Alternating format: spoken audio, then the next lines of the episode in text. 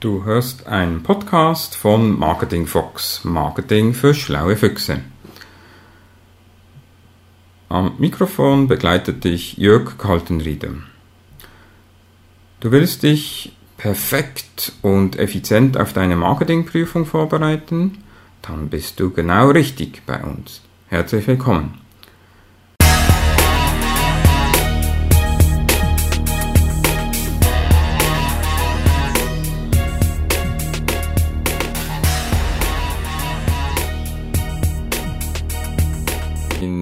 Dieser Folge lernst du drei Dinge.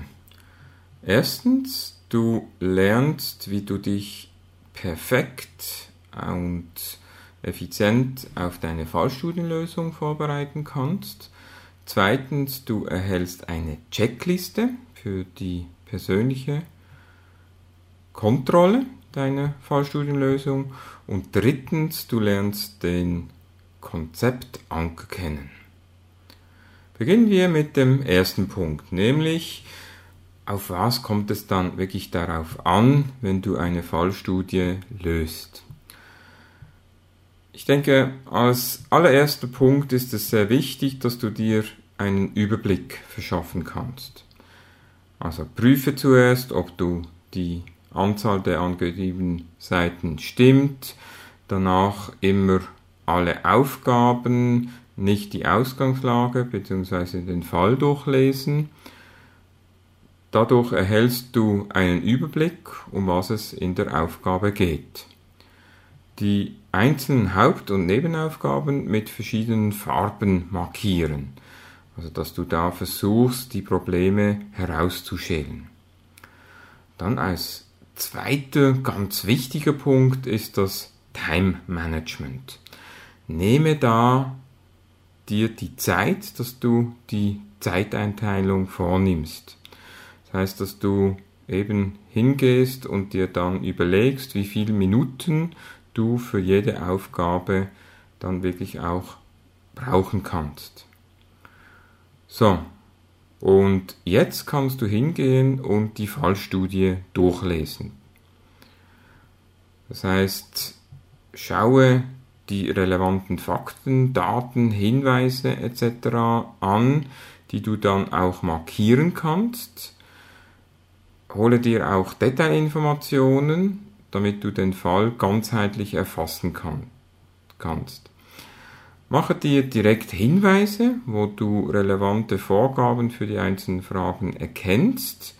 Also wichtig ist hier in diesem Zusammenhang, dass du versuchst, den Fallbezug herzustellen, damit eben die Konsistenz gewährleistet ist, also der rote Faden. Als nächster Punkt, nämlich der Punkt 4 bereits schon, da geht es jetzt darum, dass du die Lösung ausarbeitest. Halte dich da unbedingt eben an das Zeitbudget und löse jede Frage notfalls im Ansatz. Starte mit der Beantwortung der Fragen, begründe jeweils konsequent nicht was, sondern eben wieso. Und wenn du Annahmen treffen solltest, kennzeichne diese als solche. Falls verlangt wird, dass du die Ausgangslage systematisch zusammenfasst, machst du das natürlich. E-, ebenfalls machst du eine Problemanalyse und liste die Schwächen auf. Dann als wichtiger nächster Punkt ist, dass du eben Ziele formulierst, wenn möglich in Tabellenform. Also Ziele wirst du feststellen, die wirst du in jedem Fall formulieren müssen. Bei den Zielen geht es immer darum, dass du qualitative Ziele wie aber auch qualitative Ziele erfasst. Also quantitative Ziele wie beispielsweise Umsatzsteigerung, Anzahl äh, AD-Besuche, also Außendienstbesuche, durchschnittliche Anzahl Telefonkontakte pro Tag, Kundengewinnung etc. Und bei den qualitativen Zielen die, die du übrigens auch quantifizieren kannst, geht es beispielsweise um Image, eben, dass äh, die Zielgruppe uns als innovative, kundenorientierte und seriöse Unternehmung äh, sieht, etc. Dann löse mögliche Lösungsalternativen aus. Dann, was immer wichtig ist, dass wenn du jetzt eben Lösungsalternativen ausarbeitest, dass du immer Vor- und Nachteile auflistest und eben, dass du konsequent das Ganze ermittelst. Entscheide dich für jene Alternative, welche zielkonform ist bzw. die Ziele am besten abdeckt dann erstelle einen Maßnahmenplan, terminiere und budgetiere und natürlich dann, wenn es ausdrücklich verlangt wird, natürlich dann auch entsprechend, äh, dass du darauf hinweist. Und am Schluss gehst du hin und schließt deine Falllösung ab. Das heißt, lese deine Falllösung nochmals durch Prüfe, ob du alle Seiten nummeriert hast und entsprechend eingereiht hast. Dann schaue darauf, dass der Name und der Prüf die Prüfungsnummer vorhanden sind, sowie allfällige Antwortlücken noch zu füllen sind.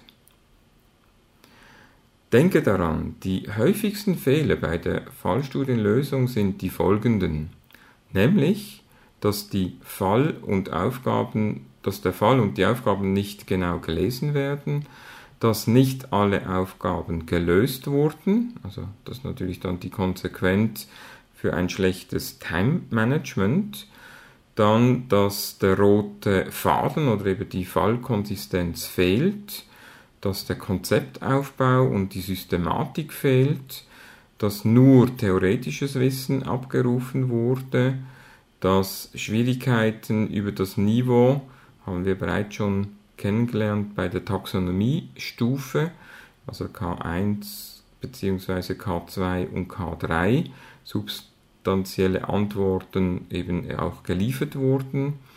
Und vielfach fehlt die Vernetzung des Wissens und es bereitet Mühe, in einem Sachverhalt Zusammenhänge zu bilden und eigene Lösungsansätze analytisch herzuleiten.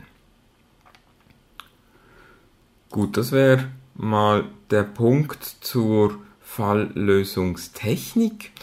Und jetzt geht es mir beim nächsten Punkt daran, dass du so quasi wie eine Checkliste erhältst, dass du, wenn du deinen Fall dann gelöst hast, diesen dann auch beurteilen kannst. Also das ist übrigens auch eine Checkliste, die beliebt ist bei den Prüfungsexperten, die da die Fälle dann auch korrigieren.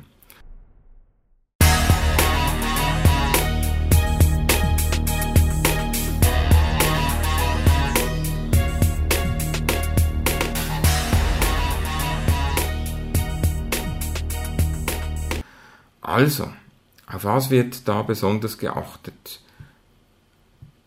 Erstens die Frage- und Aufgabenstellung. Das heißt, der häufigste Fehler besteht darin, dass der Lösungsansatz dies nicht mit den Fragestellungen abdeckt. Dann der zweite Punkt, das heißt das Eindenken in die Branche bzw. in die Fallproblematik. Das heißt, hier ist der häufigste Fehler, dass man sich zu wenig in die Fallsituation hineinversetzen kann. Der dritte Punkt ist das analytische und dispo dispositive Denkvermögen. Das heißt, der häufigste Fehler besteht darin, dass man sich zu wenig äh, bewusst in die ganze Problematik, äh, sag jetzt mal, eben versetzen konnte. Das heißt, es wurde zu wenig gesucht von Informationen beim Durchlesen. Und der vierte Punkt, Mut zu selbstständigem Denken. Ja, du hast richtig gehört. Das heißt, äh, der häufigste Fehler besteht darin, dass nur so Standardkriterien bzw. schematische Lösungen erarbeitet wurden, also mein Appell an dieser Seite, Mut eben zu selbstständigen Denken. Und das zeichnet eben genauso ein Marketingprofi dann auch aus. Der fünfte Punkt, das unadäquate bzw. zu allgemeine Lösung. Das heißt, ja, Problemlösungsschemata wurde unkritisch übertragen. Das heißt, es besteht eine ungenügende Anwendung der Fallstudienbegriffe etc. Zeitmanagement ist einer der häufigsten Punkte, die äh, ja, da wirklich Probleme bereiten. Das heißt eben, es wurde nicht konsequent die Zeit- und Arbeitsplanung eingehalten. Der rote Faden, eben, der fehlt dann meistens. Dann die Realitätsnähe, das heißt eine mangelhafte Beachtung und Interpretation der Vorgaben, falsche Realisierungsvorstellungen. Der nächste Punkt ist die Kreativität, zu viel Text anstelle von Illustration. Und der Experte als Kunde, also da geht es darum, dass man zu wenig sich auf die Schrift, die Darstellung, auf die Systematik, Inhaltsverzeichnis etc. Ähm, fokussiert hat. Kräfteverschleiß, das heißt äh, Kritik an der Fallstudie, sie wurde eben nach, nicht gefragten Kommentaren, zum Beispiel wenn, wenn du dann hinschreibst, ich hatte viel zu wenig Zeit, äh, ja, das bringt niemandem, niemandem etwas, also spare deine Kräfte und setze wirklich auf die wichtigen Dinge, nämlich auf die Beantwortung der Frage. Und ein weiterer Punkt ist die Dialektik, das heißt das äh, ungenügende Abwägen von Pro- und Kontra-Argumenten oder auch Aufzeigen von Alternativen. Kommen wir zum dritten Part, nämlich der sogenannte Konzeptanker.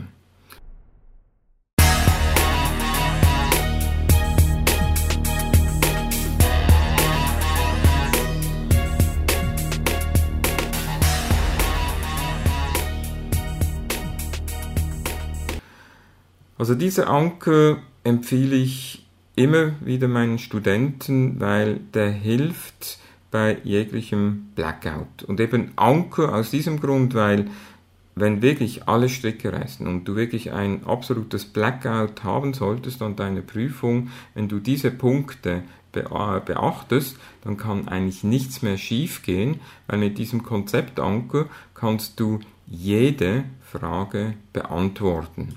Und dies ist eigentlich ganz einfach. Das heißt, es hat die Punkte eben des Konzeptes, das heißt, die ist immer die Ausgangslage.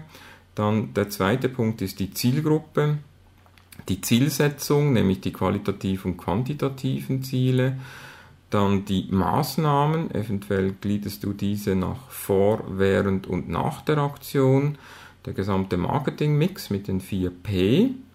Die Infrastruktur, nämlich die ganze Organisation, die Termine, nämlich die Durchführung, das Budget und am Schluss die Kontrolle. Wie gesagt, wenn du diese Punkte erwähnst und auch an der mündlichen Prüfung beispielsweise irgendein äh, Konzept erarbeiten musst, gehst du nicht falsch, weil da deckst du alle wichtigen Punkte damit ab. Okay, das wäre es bereits schon wieder gewesen. Ich freue mich auf dein nächster Besuch und wünsche dir bis dann viel Spaß und Erfolg.